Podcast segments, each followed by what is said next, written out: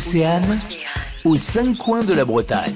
Nous allons nous balader dans le Finistère Sud aujourd'hui puisque nous partons sur Douarnenez avec vous Aurélie. Donc on part bien à Douarnenez ou Douarn, la ville aux trois ports. Nous nous situons entre la presqu'île de Crozon et le Cap Sizun avec une ouverture sur la mer d'Iroise.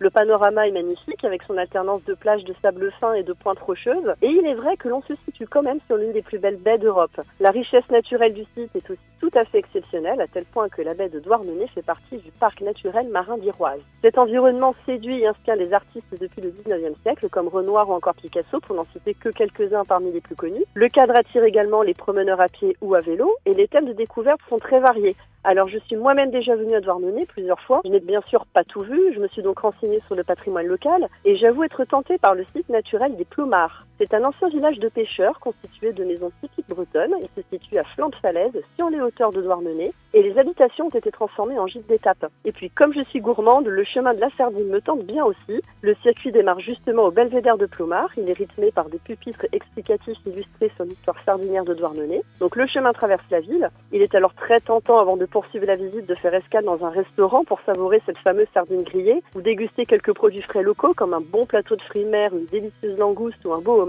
mais aussi d'autres spécialités bretonnes comme la galette ou encore les réconfortants Queen Amman pour ne citer que. La ville regorge d'histoire, ses facettes sont multiples, il y a beaucoup de choses à voir et à découvrir entre la ville elle-même, la côte, mais aussi les bois, les moulins, les calvaires ou encore les manoirs. De quoi vous émerveiller, refaire le plein d'énergie. Je vous souhaite donc une belle visite. Merci Aurélie, la visite on la poursuit sur votre site internet visitez-moi.fr. À bientôt. À bientôt.